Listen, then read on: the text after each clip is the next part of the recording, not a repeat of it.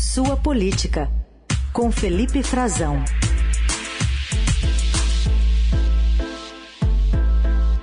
Oi, Frazão, bom dia.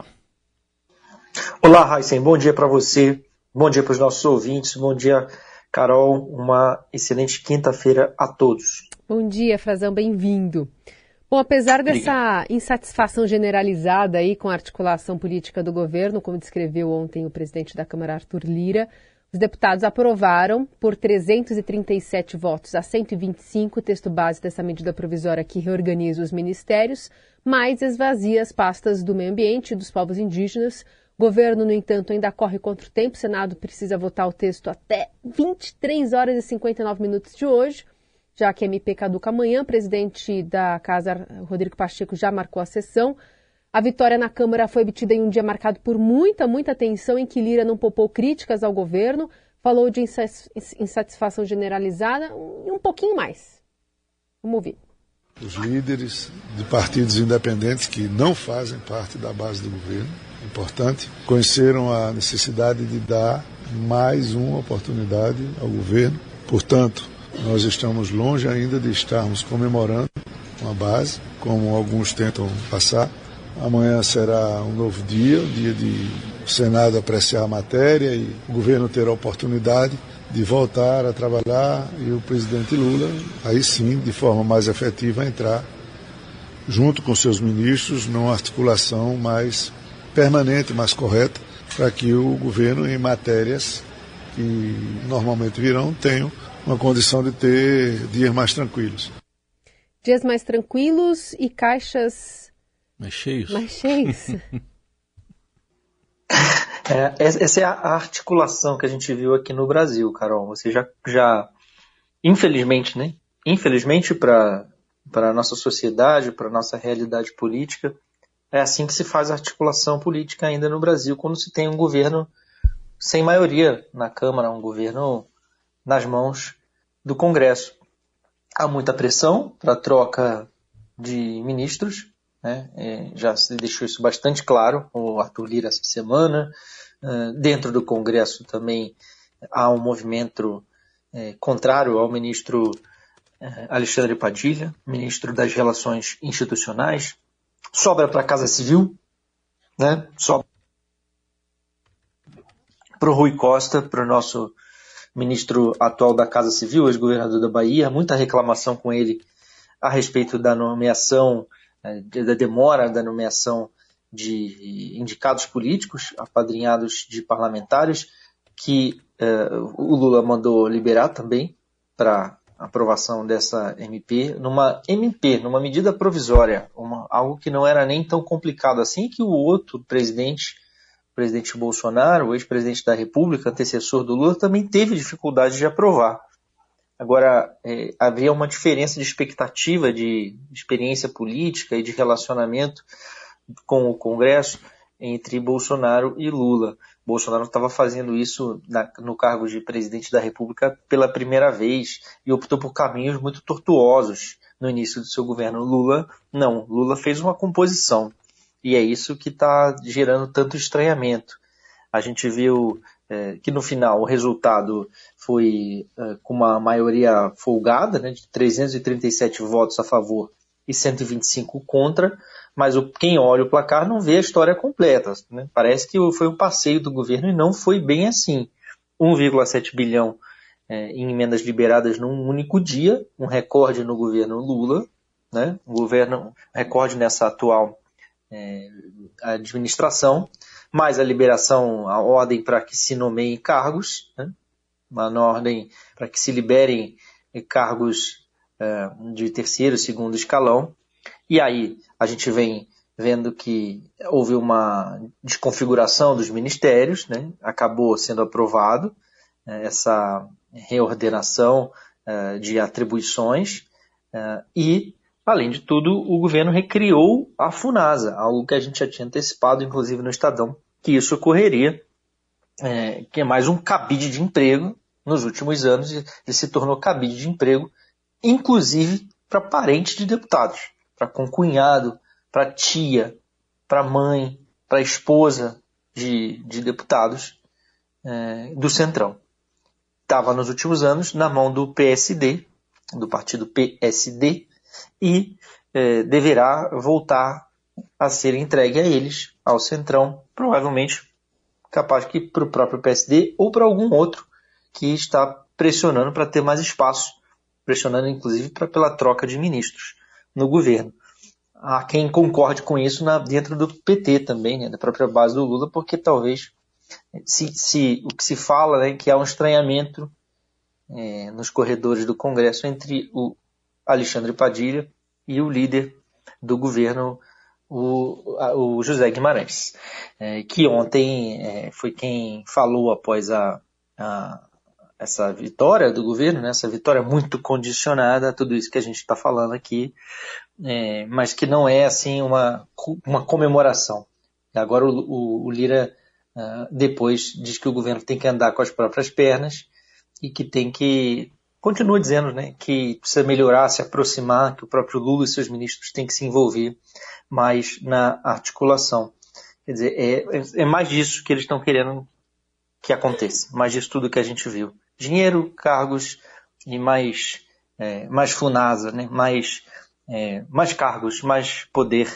É, só para a gente ter uma noção, a Funasa tinha um orçamento previsto para esse ano de 3 bilhões de reais. Alguém quer mandar esse dinheiro. É isso. Então tá. Vamos aguardar as próximas votações para ver se vem mais eh, dinheiro pingando da torneira. É, outro assunto do dia, definida a condenação ontem do ex-presidente Fernando Collor, lá no Supremo. O relator queria 33 anos de prisão, o ministro Edson Fachin, se chegou depois de quatro propostas a oito anos e dez meses em regime fechado, Frazão? Exato, Raíssen. É, a gente precisa é, registrar isso, né? Com a decisão, uma decisão que demorou, né? O, o Collor foi condenado nesse caso de corrupção ligado à, à Operação Lava Jato, já estava é, condenado por oito votos a dois na semana passada, né? com um relato do ministro Edson Fachin, o voto, voto relator, é, mas que, do relator que foi proposto uma pena muito mais ampla, né? ele queria 33 anos e 10 meses de prisão. Ontem foi estabelecido em 8 meses e 10 anos de prisão, mas o, no fim, ao fim e ao cabo, o que a gente vai ver é mais um ex-presidente da República brasileiro preso no processo da Lava Jato. Dessa vez condenado e vai a um regime inicialmente fechado, né? porque a pena passa dos, dos 8 anos de prisão. Ele vai poder recorrer, né, vai poder apresentar seu recurso, ainda cabe algum tipo de recurso no próprio Supremo, é, vai questionar essa decisão, mas inicialmente ele está condenado para cumprir essa pena é, de, 8 anos e 10 meses de prisão em regime fechado. São 4 anos e 4 meses pelo crime de corrupção passiva e 4 anos e 6 meses por lavagem de dinheiro. Ele também estava é, acusado de associação criminosa, mas uh, os ministros entenderam que já havia prescrito esse crime e, portanto, ele acabou não sendo punido por associação criminosa. E mais um caso da Lava Jato, é, ele era acusado de receber propinas de 20 milhões é, de reais para viabilizar contratos na BR distribuidora é, isso lá nos anos de 2010 e a 2014, quando ele tinha uma, um trânsito maior com o governo, então governo Lula, depois governo Dilma Rousseff, e não era, como a gente viu no ano passado, não tinha trocado a sua roupa, o seu figurino político para apoiar Jair Bolsonaro, como fez várias vezes ao longo de sua carreira política também, é, o ocaso né, de um ex-presidente da República. Felipe Frazão está conosco, direto de Brasília, nessa reta final aqui do jornal, ainda para falar sobre essa semana. Frazão acompanhou aí essa agenda internacional do presidente, recebendo alguns líderes aqui da América do Sul, incluindo uma antecedência a essa reunião aí de terça da cúpula da, da, dos países, o é, Nicolás Maduro, que deu o que falar, enfim, a gente falou desse assunto aqui, com reclamações internas e externas né, da oposição e da própria situação. E agora há uma uma tentativa de colocar Juan, Juan Guaidó também nessa discussão por aqui, né, Frazão? Exato, Carol. É, ontem a, a oposição surfou nessa brecha aberta pelo Lula e convocou o Juan Guaidó a visitar o Brasil.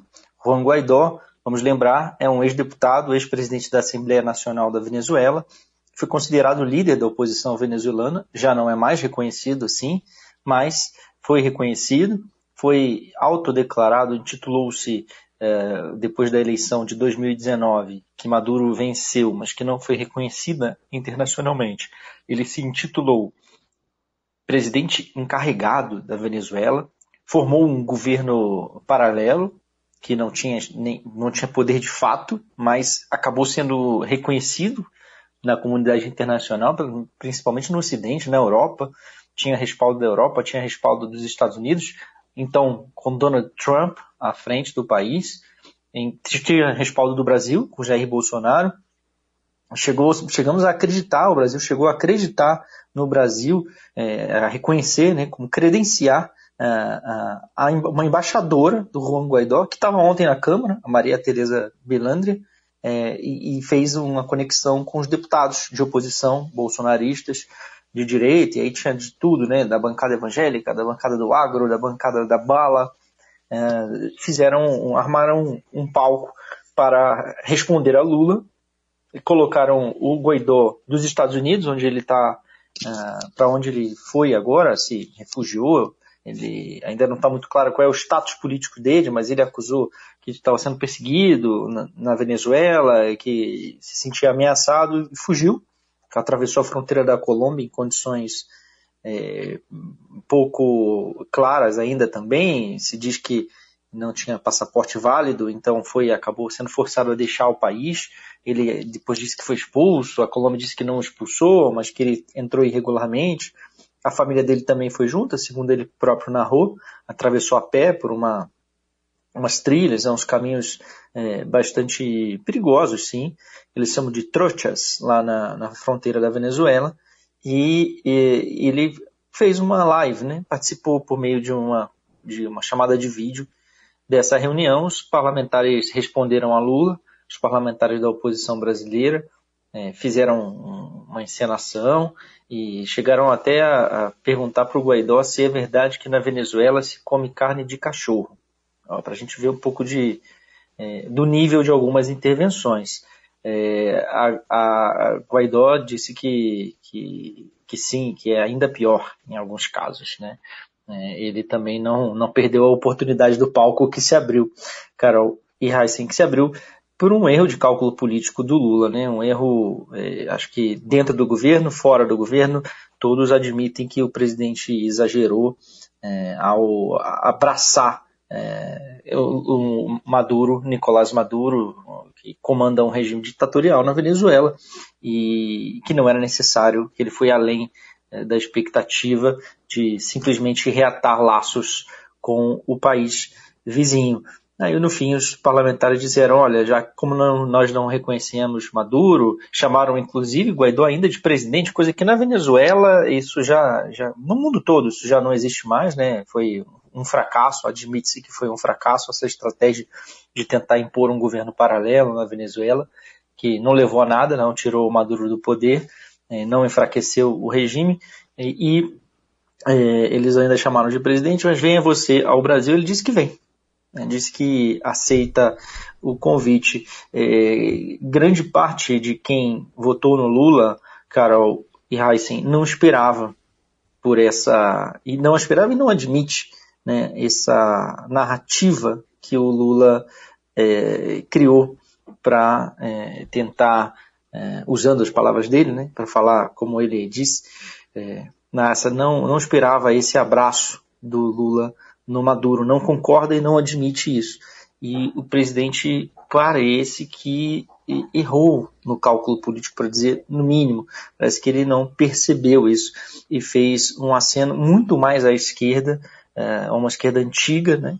uma esquerda que não se atualizou e fazendo essa recepção com toda a pompa, circunstância e endossando, assumindo uh, uma argumentação de alguém que é reconhecido internacionalmente até nas Nações Unidas por promover, sim, violações de direitos humanos, por é, perseguir opositores, por caçar liberdades civis e, e, tentar controlar, impor na Venezuela um regime que não tem instituições democráticas como o judiciário, o Ministério Público, o próprio legislativo, é, num perfeito equilíbrio é, e com independência. É, é, foi um erro do Lula, assim como deve ser um erro de cálculo político também que ele deve fazer hoje, uhum. Carol e Heisen, é, no Supremo Tribunal Federal. Então vamos lá, vamos falar desse assunto. Está é, tá sendo esperada para hoje a confirmação do nome de Cristiano Zanin no Supremo, Frazão?